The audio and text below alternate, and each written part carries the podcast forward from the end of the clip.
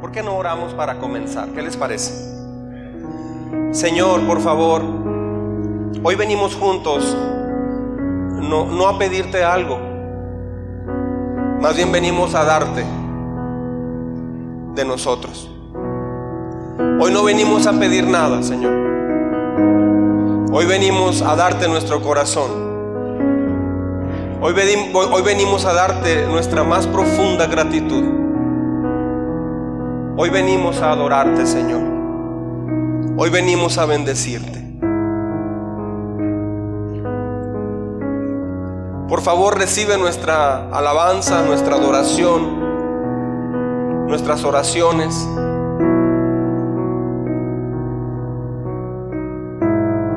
Porque hace mucho tiempo, Señor,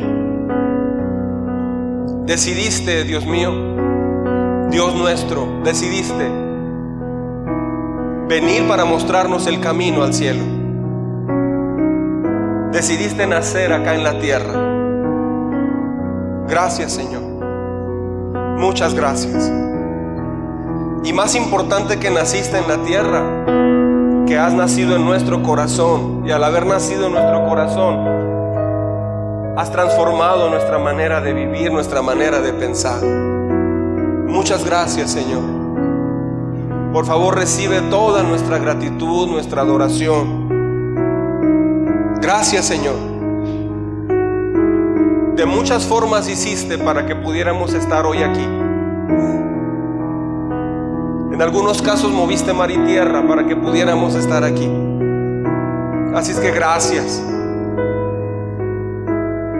¿Por qué no le dice ahí donde está gracias, Señor? Dele gracias. Gracias, Señor, por por Sofía, la niña de de Valdo y Rocío que hoy está con nosotros. Gracias.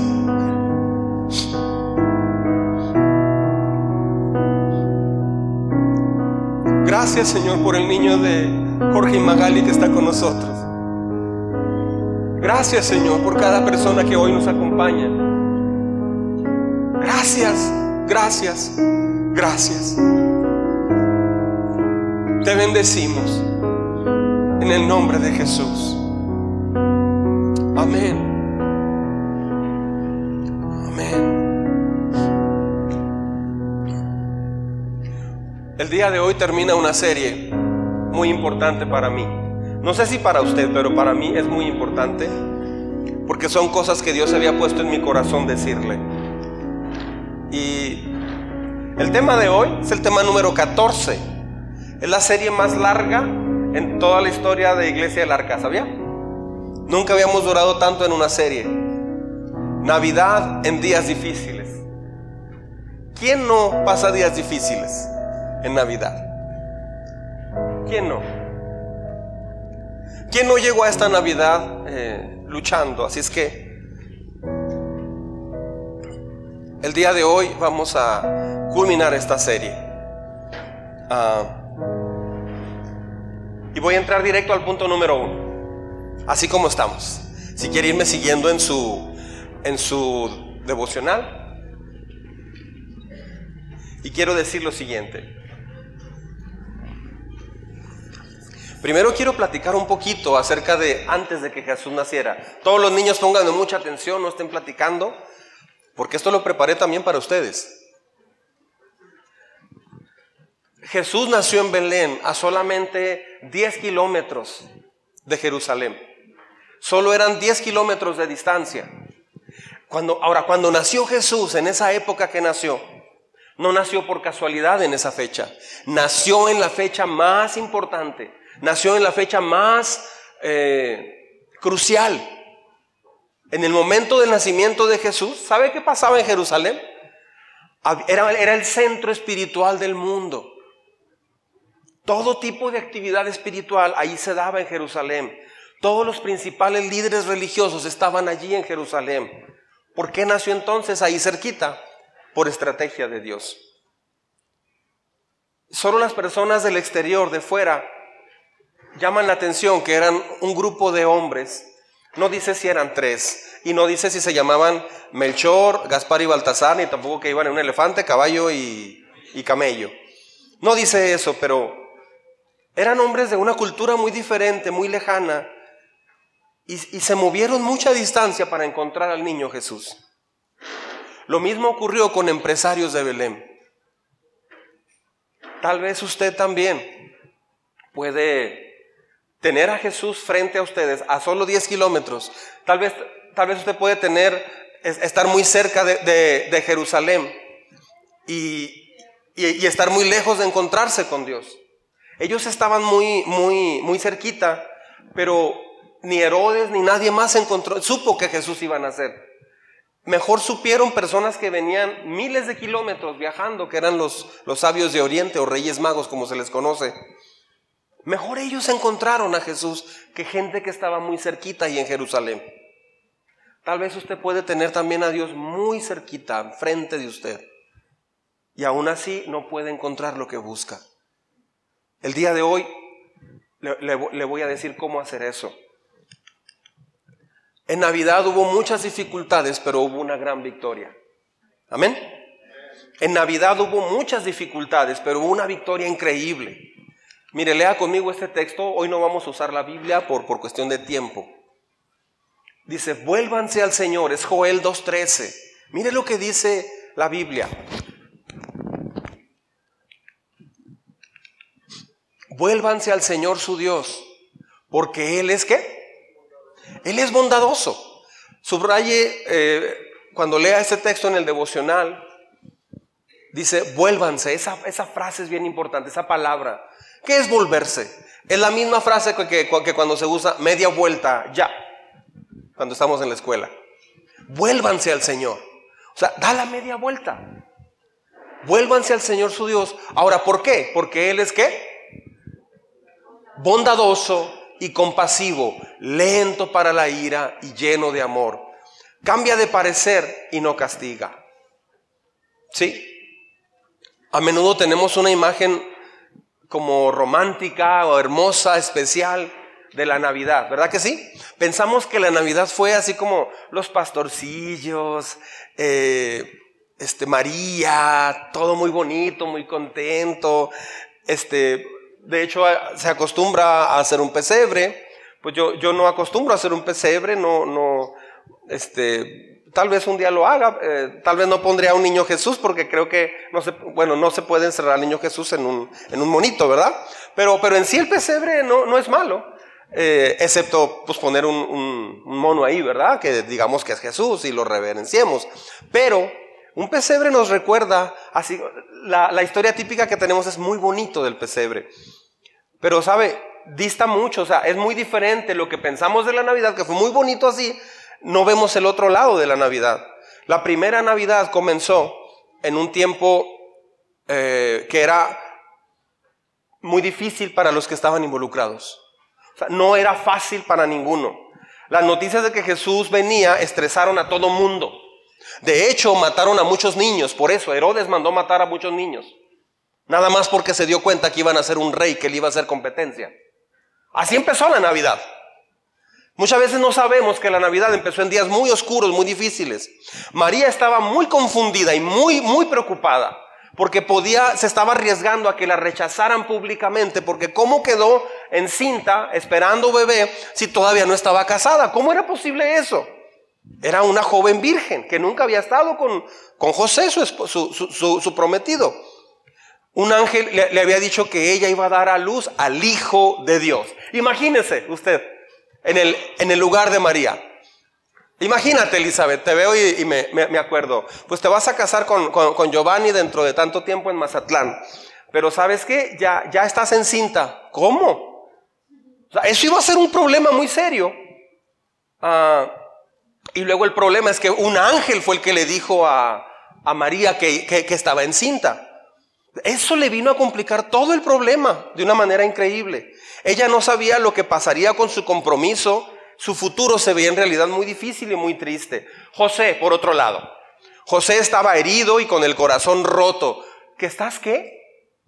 Estoy esperando un bebé. ¿Cómo? Sí, se me apareció un ángel. Y y estoy embarazada. pues mejor sé sincera y dime que no te quieres casar conmigo. Pero no me, no me lleves a esta vergüenza social, por favor. O sea, ya, ya reservé los vuelos, ya toda mi familia sabe. O sea, voy a ir a hacer el ridículo esa boda. O sea, ¿qué pasó? Su, su prometida le había dicho que estaba embarazada y se sintió herido y engañado. Y luego los pastores que estaban apacentando las ovejas tuvieron mucho miedo. Ellos vieron una luz brillante y observaron ángeles aparecer de la nada. Entraron en pánico. Tuvo que decirles otro ángel, no, no tengan miedo. Los sabios de Oriente, los reyes magos, ellos llegaron bien cansados, pero bien, bien cansados.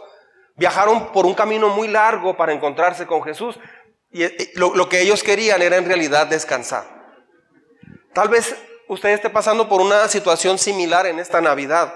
Puede que se sienta confundido, herido, temeroso o tal vez muy cansado. No sé si de su matrimonio, no sé si del trabajo, no sé si de la vida en sí.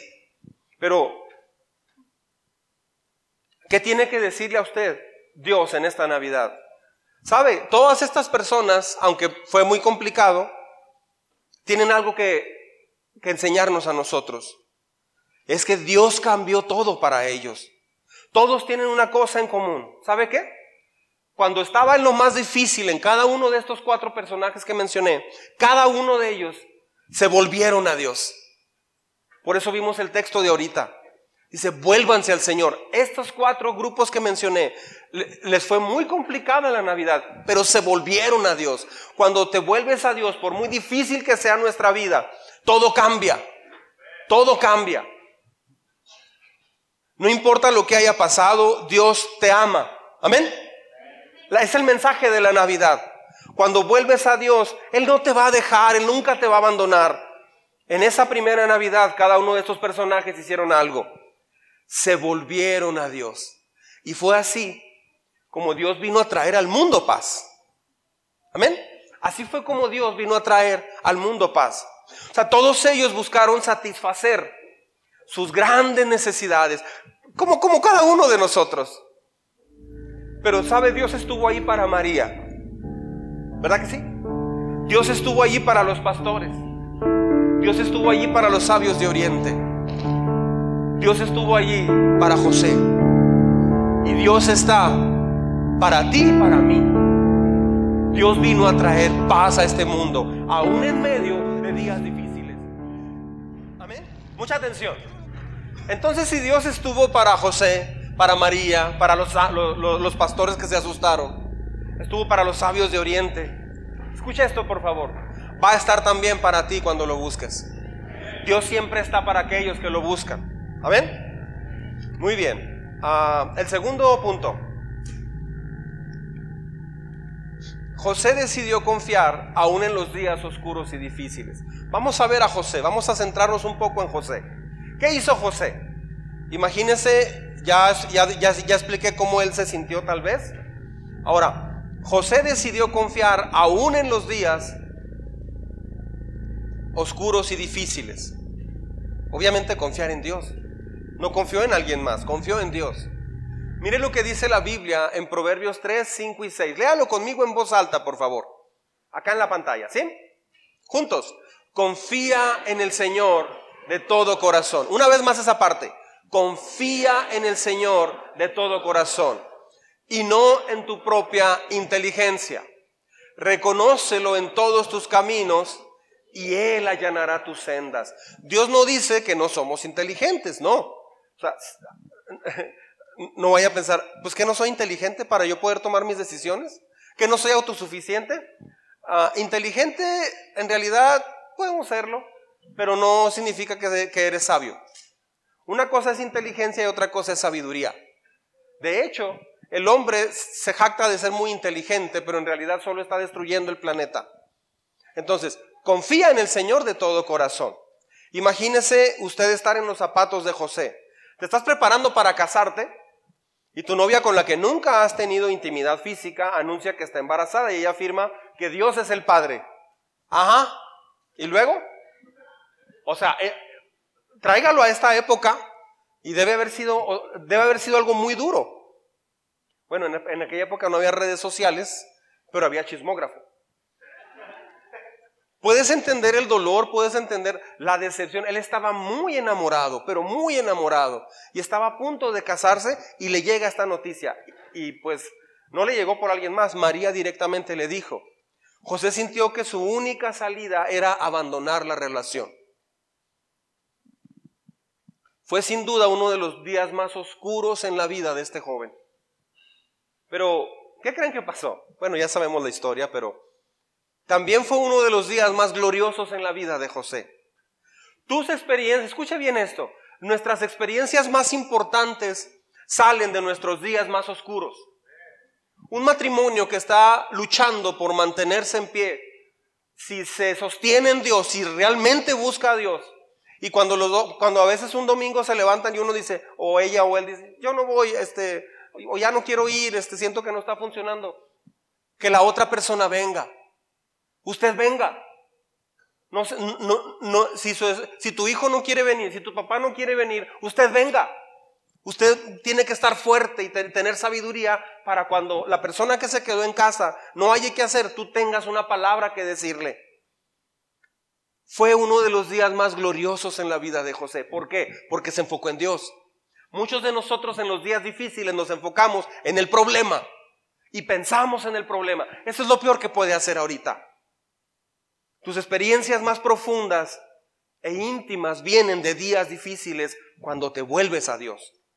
No solamente días difíciles, días difíciles cuando te volviste a Dios, cuando lo buscaste, cuando tu corazón se rompe, cuando te sientas abandonado, cuando te quedes sin opciones, cuando el dolor sea muy grande y usted sepa que está lejos de Dios, vuélvase a Dios, por favor. Es lo más sabio que puede hacer. Dios aparecerá. Dios eh, se acercará a ti también. Tal vez estás en una situación muy difícil en esta temporada, porque la Navidad para muchos es muy depresiva, ¿sabía eso? Mucha gente se deprime porque recuerda seres queridos que no están.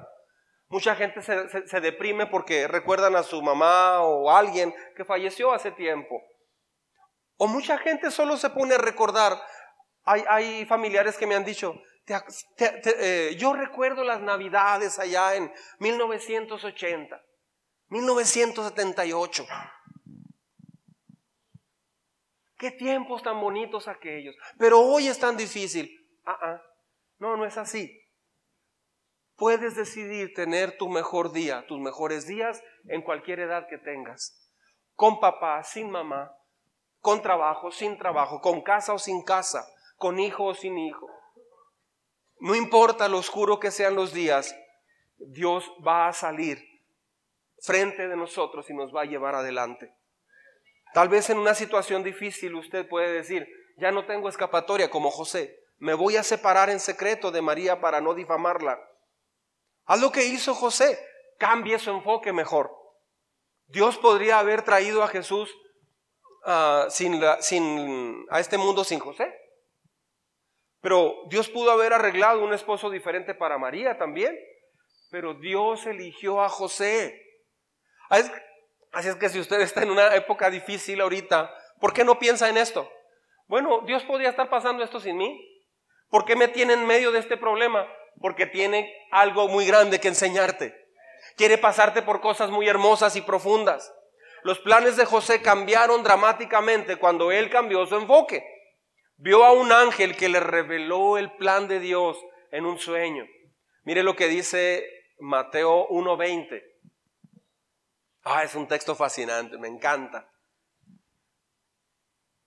Él estaba pensando ya mejor dejar a María y mire lo que dice. Después de considerar esto, un ángel del Señor se le apareció en un sueño y le dijo, José, hijo de David, no temas llevar a María a casa como a tu esposa porque lo que se concibe en ella es del Espíritu Santo.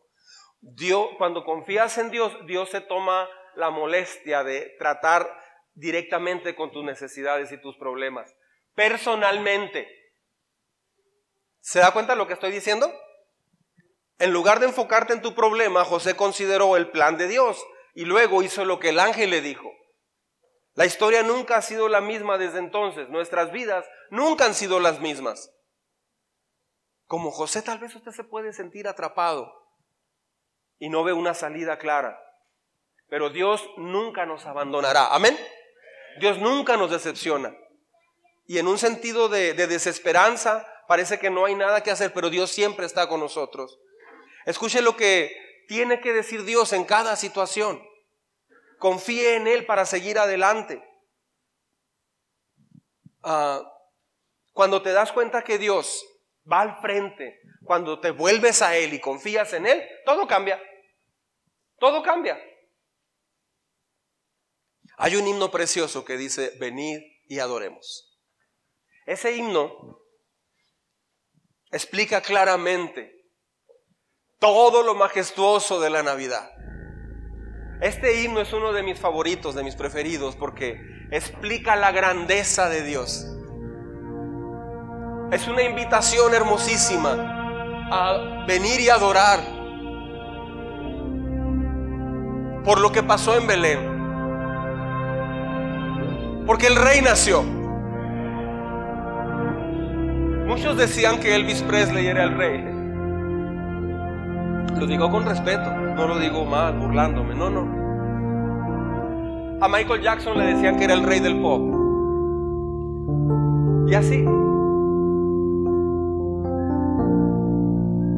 Jesús es el rey soberano. Él nació, él vino a la tierra, se despojó de su trono. Ahora, ¿quién era Jesús? Era Dios hecho hombre. Era el mismo Dios que abrió el mar rojo, el mismo Dios que pasó sobre Egipto, el mismo Dios que abrió una roca para que brotara agua de ella y el pueblo tomara agua, el mismo Dios, siglos después, nació y en un lugar bien sencillo, bien sencillo.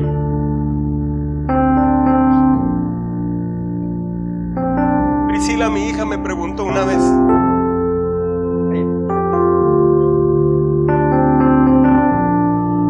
papá, ¿yo dónde nací?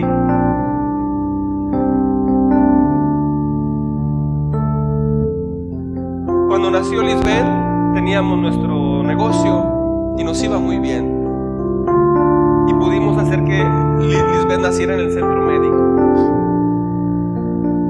Pero luego Dios nos llamó al ministerio y decidimos dejar todo para Dios.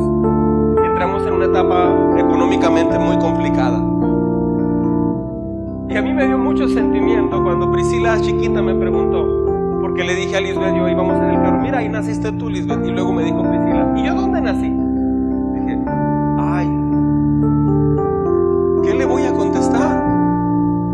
Porque ella no nació en el centro médico.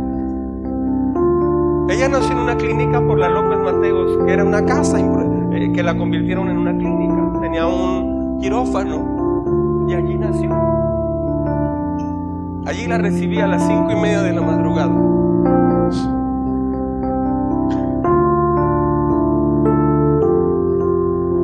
Pero Lisbeth que nació en el centro médico se le había enredado el cordón y estuvo a punto de fallecer. Minutos antes de, de dar a luz decidieron hacerle mejor a Perla una cesárea. Y Priscila no, ella salió como si nada. Yo tenía un guante de béisbol, venga. Jesús hubiera nacido en esta época, hubiera nacido en un portón de adobe, de un cuarto de adobe, con pastura y con mucha suciedad, en un lugar muy frío y muy feo. ¿Por qué no bajó en un carro de fuego? Porque nos hubiera asustado. Nació en un nivel mucho, pero mucho más bajo que cualquiera de nosotros acá. ¿Por qué? Porque Él venía a mostrarnos que era, era Dios, pero también era hombre.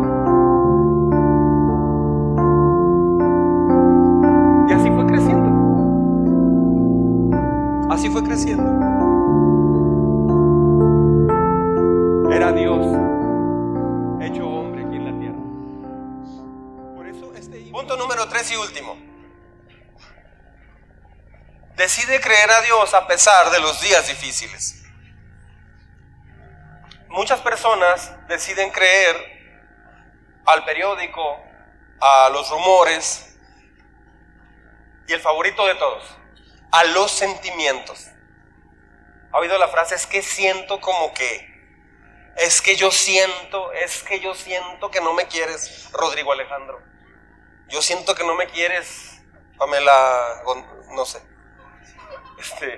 Yo siento, yo siento, yo siento. Nuestros sentimientos son bien engañosos, ¿sabía? Todo matrimonio que sucumbe es porque se deja llevar por los sentimientos y no sabe lo que Dios dice al respecto. Un joven que decide quitarse la vida crea, cree sus sentimientos o un joven que toma decisiones equivocadas cree más a lo que siente que lo que Dios dice. Los sentimientos son bien engañosos. No se deje llevar por los sentimientos. Mire lo que dice Lucas 2, 4 al 6. Seguimos con José. También José, que era descendiente del rey David, subió de Nazaret, ciudad de, Galilea, a Judea. Fue a Belén, la ciudad de David, para inscribirse junto con María, su esposa. Ella se encontraba encinta y mientras estaban allí se cumplió el, el tiempo.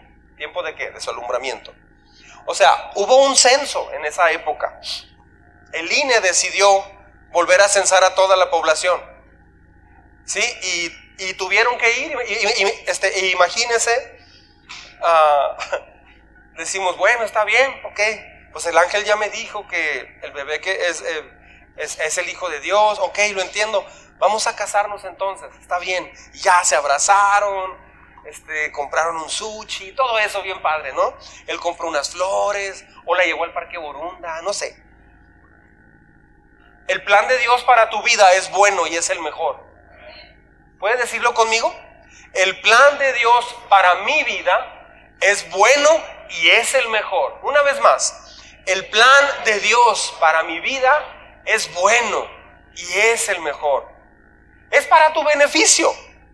Aunque a usted no le guste el plan que Dios tiene para su... Pues sí, pero si arreglara nomás esto o arreglar aquello. No, es un plan que Dios tiene para tu vida. Muchas cosas que pasan no son culpa de Dios, son, son culpa de la gente. Así es que no todo lo que pasa es culpa de Dios, por cierto. Pero no significa que sea sin dolor, no significa que siempre todo va a salir bien bonito. No. Eso fue particularmente en, eh, cierto, eso, eso fue muy real cuando Jesús nació estuvo muy complicado el nacimiento de Jesús. lo, que pasó ahí no era algo fácil para María y José. Ah, dice la Biblia que por aquellos días Augusto César decretó que se levantara un censo en todo el imperio romano. Y José eh, entonces fue, eh, tuvo que tuvo que ir a ese censo que, se había dicho. Imagínense tratar con los futuros eh, padres del Hijo de Dios, José eh, y María, y, luego en medio de todo escuchan, pues que hay un censo. Y que tienes que ir si no te van a dar seguro, ni te vas a poder jubilar, ni vas a poder trabajar, ni, y el niño no va a poder entrar a la primaria. ¿Y qué? qué? Eh, tienes que ir este, el presidente a través de, del INE o no sé, este, tienes que ir a, a, tal lugar. Se emitió que tiene que haber un censo y tienes que regresar al pueblo de donde naciste. ¿Cómo? Sí. Levante la mano quien es de Juárez. Ahora, ¿pueden bajarla? Levante la mano quien es fuera de Juárez. ¿Quién nació fuera de Juárez? Ok, yo nací aquí en Ascensión. Digo, no, yo nací aquí. Imagínese. Raúl Pérez es de dónde, Raúl? Barral. San Francisco del Oro, Chihuahua. Iño. San Francisco del Oro, Chihuahua. Imagínate que Olivia está, está esperando bebé y justo en los días así más complicados, el gobierno establece una regla y cada persona tiene que regresar a la ciudad de donde nacieron. Eso lo hizo el emperador, el César. Iba a ser un caos, imagínense todo el país moviéndose hacia el lugar de origen. Porque así dijo el emperador. ¿Por qué? Porque había una guerra eh, espiritual donde el emperador quería ubicar, donde eh, tratar de encontrar a ese niño que iba a ser rey. Cada avión, cada tren, cada automóvil se hubiera reservado, si eso sería. ¿Si me está siguiendo? Cada carretera estaría bien llena. ni en Semana Santa, en Semana Santa cuando, cuando mucha gente viaja, ni siquiera a la cuarta parte llegaría de cuánto tráfico y movimiento habría. Sería muy frustrante y muy, muy, muy inconveniente tener que hacer eso. Imagínese con meses de embarazo tener que regresar a ese lugar de nacimiento. Así, así cada quien tenía que regresar. Imagínese viajar en un burrito, no en tren, no en avión, ni viva Aerobús ni nada, o sea, en un burrito en un burrito a otra ciudad y poder dar a luz en cualquier momento en el camino. Así de complicado fue. Eso lo pasamos por alto. ¿Se ha fijado? Eso no lo vemos en Navidad. Vimos las canciones, Belén, campanas. Qué bonita la Navidad, el espíritu navideño. Por cierto, mucha gente habla del espíritu navideño. Pero el espíritu navideño sale ahí, este, pues un señor que le llaman Santo Claus. Este, por cierto, ¿saben por qué le dicen Papá Noel? Porque en realidad quien compra los regalos es Papá Noel. Entonces, por eso, este, de ahí salió el nombre. Para, es un dato que le paso al costo. Ah, María llega a Belén y tiene que tener a su propio bebé sin la ayuda de mamá, sin la ayuda de una partera, en un establo rodeada de un montón de animales. Ninguna de las cosas que estaba pasando era algo muy bueno para el nacimiento del Señor pero eran parte del plan de Dios. Hay cosas que no nos gustan, pero son, parte del plan de Dios. ¿Sí me explico? ¿Qué cosas no le gustan de su vida últimamente? Pero muchas de ellas tal vez son parte del plan de Dios. Otras las hemos ocasionado, tal vez. Los inconvenientes para llevarlos allí eran parte del plan más grande para José y María. Uno, de, uno era, ah, era en realidad mucho mejor de lo que ellos hubieran soñado. Pues no, fue peor de lo que ellos hubieran imaginado, pero para Dios era mejor. José y María confiaron en Dios a través de, su, de dos cosas, escuche bien, de la incomodidad y el miedo. ¿Sabe qué es incomodidad y miedo? Oh, sí. ¿Sí? Eso es parte natural nuestra. Pero ellos confiaron en Dios. Decidieron confiar en Dios a través de la incomodidad y el miedo. Tú también puedes confiar. Tú también puedes confiar en muchas cosas que Dios hace en tu vida porque Él sabe más. ¿Me, estoy explicando? O sea, Dios sabe más que nosotros. Por eso es bueno confiar en Él, porque Él sabe más que tú. hay un dicho que dice que el, el burrito sabe más que tú. No, Dios sabe más que tú. Él puede usar algunas cosas inconvenientes en nuestra vida para llevarnos a donde necesitamos estar. Así es que los inconvenientes o las cosas que no nos gustan, muchas veces pueden ser cosas buenas que Dios está permitiendo para llevarnos a donde quiere que estemos, a un punto de entendimiento. Siempre Dios está trabajando para nuestro bien. Amén.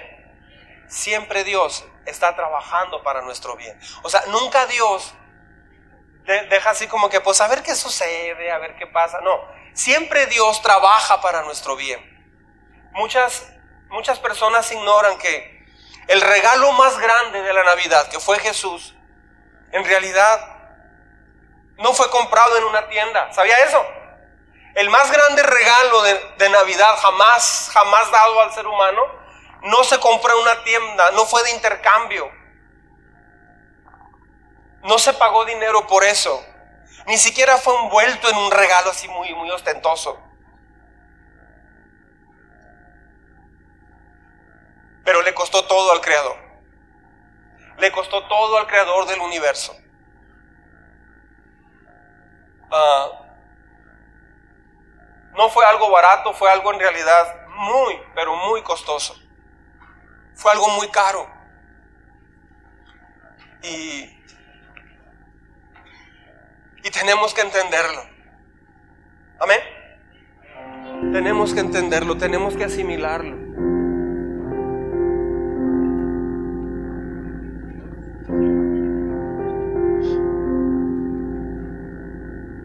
Cuando nosotros entendemos y vemos lo que significa Navidad,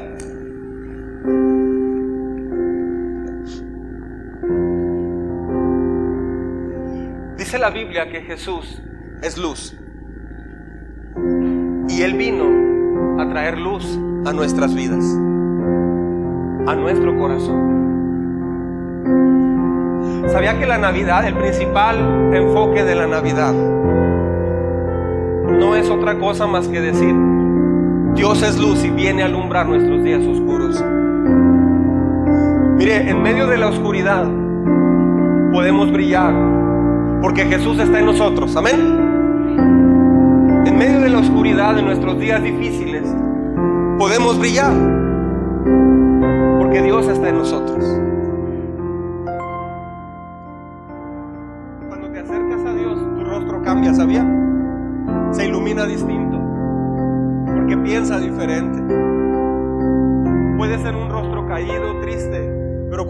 Llega a esa persona, las cosas cambian. Que este año que comience, si Dios lo permite, podamos iluminar con este mensaje a más familias, ¿no cree? Así es que a pesar de sus días oscuros en estos meses, adoremos a Dios y confiemos en Él. Declaremos que su plan es perfecto para nosotros descansemos completamente en Él. Hay que convertirnos en personas muy enseñables para que Dios nos enseñe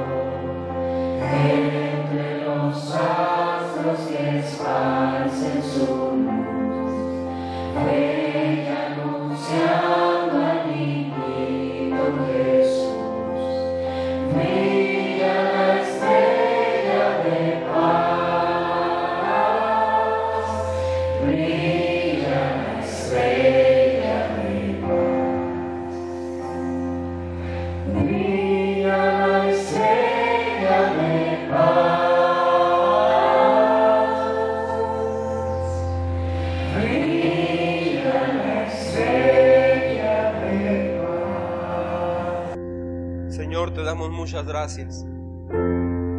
Porque un día decidiste venir a la tierra y al día de hoy, Señor, nos buscas y nos, nos quieres llevar por tus planes, por tus sendas, de tu mano.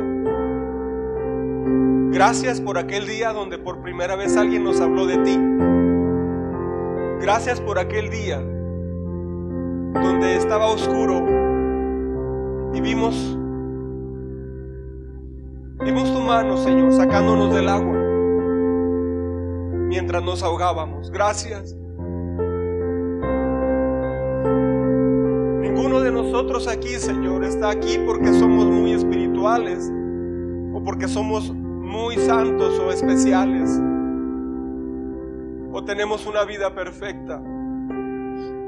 Más bien estamos aquí, Señor, porque nos damos cuenta que sin ti nuestra vida no tendría sentido. Sin ti nuestra vida carece de valor. Sin ti, Señor, ¿para qué vivir? ¿Qué sentido tendría vivir lejos de ti? ¿Qué sentido tendría cantarle a, no sé qué cosa? ¿Qué sentido, ¿Qué sentido tendría levantarnos motivados a hacer quién sabe qué cosa? Hemos entendido, Señor, que nos trajiste a la tierra porque nos amas y que aquí escogiéramos conocerte para llevarnos a la vida eterna. Todo lo que aquí pasa es temporal, Señor. Y un día se va a culminar lo que inició en Navidad. La salvación de nosotros. Un día, Señor, ya no habrá necesidad de hacer un servicio los domingos. Un día no habrá necesidad ni de bautizarse, ni de nada más, ni siquiera estudiar tu palabra. Porque estaremos contigo en la eternidad. Hoy hacemos todo eso y leemos tu palabra y hablamos de ella, porque estamos en una época, en una dispensación, donde se está escogiendo, Señor, entre la vida y la muerte. Estamos en una época terrible, donde el mundo celebra el espíritu navideño, pero sin Jesucristo. Al espíritu navideño le llaman Santo Claus o la cena o un árbol y luces. Y eso no es malo, Señor, pero eso no es la Navidad. Gracias porque viniste a rescatarnos. Y todos nosotros, en algún momento, no hubiéramos podido seguir adelante de no ser por las segundas oportunidades que tú das. Gracias. Gracias, Señor. Te adoramos y te bendecimos porque hemos podido entender, no sabemos cómo lo hiciste, pero muchos no entienden esto, ven la iglesia como una carga. Porque no lo han entendido, oramos por ellos, para que puedan entender quién eres y saber quién eres, pero sobre todo conocerte. Gracias Señor. entregamos nuestras vidas, renovamos nuestra convicción y vida contigo, porque eres lo mejor que nos ha pasado. Nuestra alma está segura en ti y nuestra vida está segura en ti.